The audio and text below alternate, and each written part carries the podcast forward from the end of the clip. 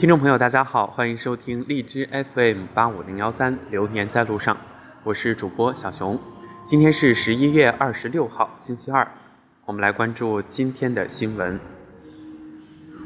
首先要跟大家一起来关注的呢是高铁方面的消息。我国高铁运营里程年底达三点五万公里，居世界第一。央广网北京十一月二十五号消息，记者刘慧民。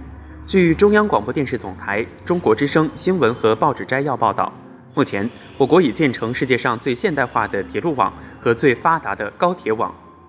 到今年年底，全国铁路运营里程将达到约十四万公里，其中高铁三点五万公里居世界第一。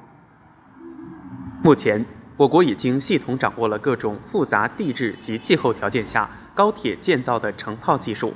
攻克了铁路工程建设领域一系列世界性技术难题，全面掌握了时速两百到二百五十公里、三百到三百五十公里动车组制造技术，构建了涵盖不同速度等级、成熟完备的高铁技术体系。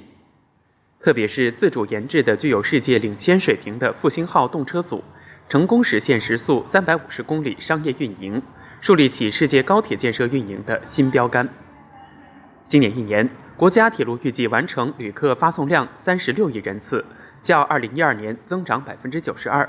其中，动车组预计发送旅客二十三点一亿人次，较二零一二年增长三点四倍。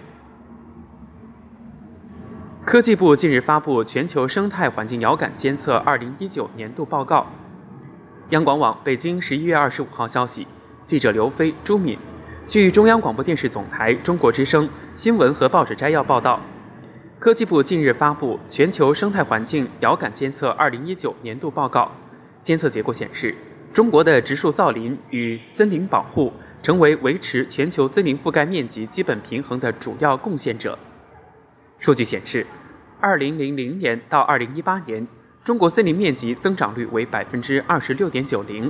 全球生态环境遥感监测2019年度报告指出。中国重视植树造林，人工造林面积长期长期居于世界首位。三北防护林工程、退耕还林工程、京津沙源治理工程、塞罕坝库布齐沙漠绿化等工程的实施，以及国家级森林公园的生态保护成效显著，是中国森林面积增加的主要因素。最后，我们来关注今年的国考。二零二零年国考招录共提供一点三万个职位。计划招录人数超过二点四万，共有一百四十三点七万人通过了用人单位的资格审查，通过资格审查人数与录用计划数之比约为六十比一。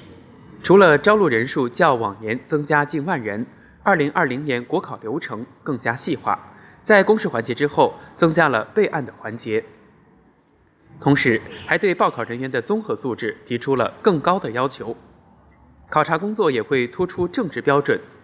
公务员考试专家孟祥鹏提醒广大考生，二零二零年地方公务员考试已经陆续开始，也为考生提供了更多的选择机会。感谢大家收听，咱们下期节目再见。